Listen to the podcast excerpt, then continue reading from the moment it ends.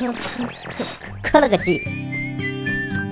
Hello，大家好，这次是周五的时候为大家带来了最潮最有趣的科技资讯，科了科技，我是科技主播大龙。转眼间，二零一六年还有一个月就过完了，想想还是挺快的。我们科乐科技也是做了二十来期了吧？那么我们从一开始给大家巴拉巴拉念很多很多的这个新闻啊，到后来我们加入了快讯，加入了 APP 的推荐啊，想想还是离不开各位朋友们的一些宝贵的建议和意见的。最近我们也是在做这个节目的一个小调整，如果大家有什么好的建议，也欢迎大家在我们的微博或者微信中给我们私信提出你们的宝贵意见，那么我们也会虚心的接受。好了，闲话不多说了，首先进入今天的科技快讯。国家网信办近日发布了《互联网直播服务管理规定》，详细规定我就不细说了，大概意思就是以后直播之前也要审核了。根据规定，将于今年的十二月一号正式实施。等等，先审核？怎么审核？嘿嘿嘿嘿嘿嘿。近日有调研数据表示，今年安卓市场份额由百分之八十四点一提升到了百分之八十七点五，与之对应的则是 iOS 的市场份额从百分之十三点六下滑到了百分之十二点一，而其他在往年合计占到百分之一份额的系统。今年则跌倒到了百分之零点三。微软哭着对我说：“安卓你不要脸，我都要饭了，你还抢我的粮！”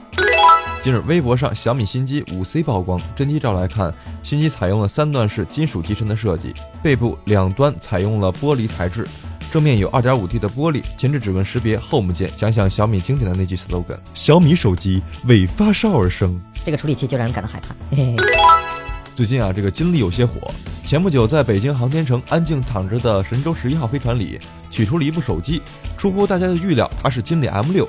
由此，金立 M 六成为了第一部进入太空的国产手机。嗯，还好没有性能闹到机上去，不然空间站都没了。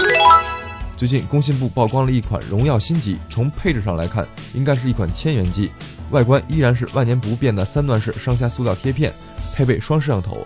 看着越来越多的双摄像头的手机出现，索尼可乐坏了。以前摄像头都是一个一个的卖，现在一对一对的卖，并且感觉到离一筐一筐卖的日子也不远了。好了，几则快讯之后，我们一起来看看这两天的科技新闻吧。根据国外市场研究公司的最新数据，苹果依然在今年第三季度占据全球智能手机市场的最大利润份额，比例高达百分之九十一。但比较值得注意的是，国产手机品牌华为跃居全球第二，份额达到百分之二点四，利润总额为两亿美元，超过三星。Vivo 和 OPPO 分别占据了百分之二点二的利润份额。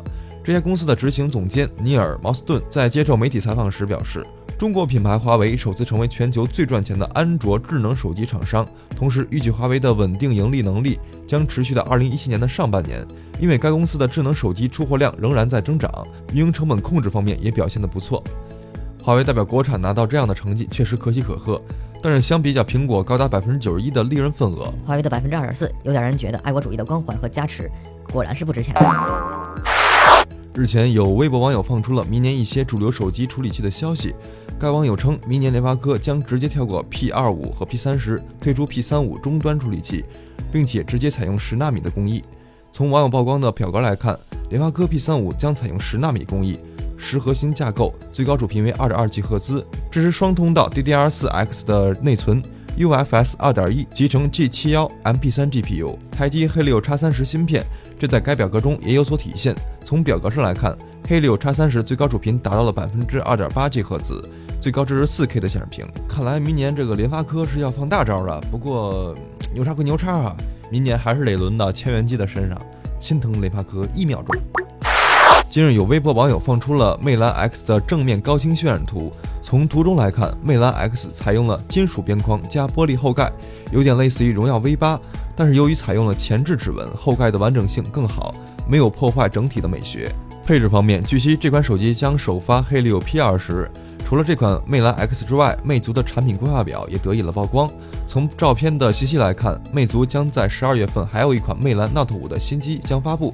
至于不久前网传的魅族平板，并没有在图标中显示，当然不排除平板电脑因为不属于手机品类而没有出现在表格中的原因。五台索尼，三 G 内存，十台魅族，全是联信魅族，你可以的。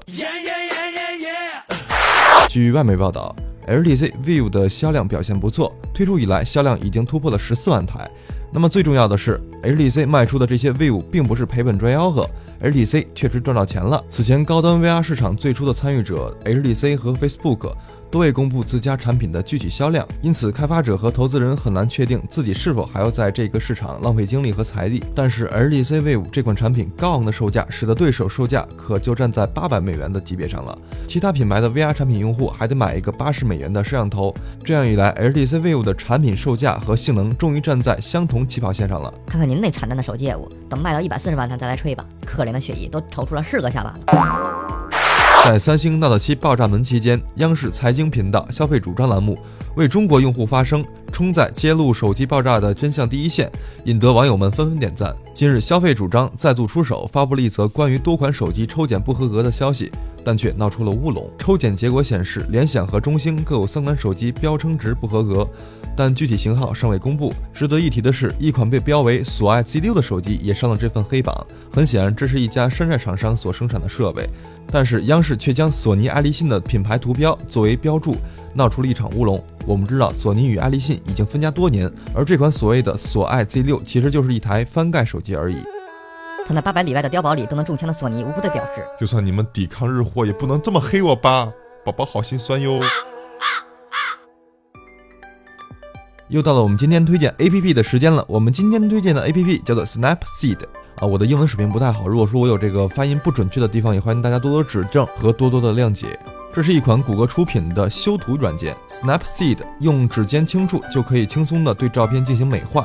界面上舍弃了大量的累赘设计，简洁大方。打开照片之后，进入修图界面，操作项目分为工具和滤镜两大类。应该是考虑到了繁琐切换工具过于频繁，Snapseed 采用了上下滑动屏幕切换工具、左右滑动屏幕调整数值这样的操作方法，从而节省了繁琐低效的机械运动。工具方面，除去要素调整、裁剪以及旋转的基础工具之外，还添加了变形、画笔、修复等十分强大的工具，在整张照片的细节把握上能达到几乎不下 PS 的程度，并且我们还可以对照片的很多细节进行微调，处理出更加符合你心意的照片，大大提高了我们在照片上的操作空间，告别填鸭式滤镜给我们带来的呆板感受。总体来说，这款软件相对于现行市场而言，Snapseed 无疑是一款水准较高的图片处理软件。尤其是被谷歌收入麾下之后，实力更上一个级别。不过，这样一款软件还有一些小小的遗憾，比如说无法拼图、无法添加文字。如果能添加这些功能，Snapseed 应该会再拉到一票死忠。好了，如果想体验这款 APP 的，赶快去下载吧。以上就是本期的全部内容，由优地数码网和智友论坛共同制作。如果喜欢我们的节目，欢迎大家在您所收听的平台订阅收听。我是你们的科技主播大龙，我们下期再见吧。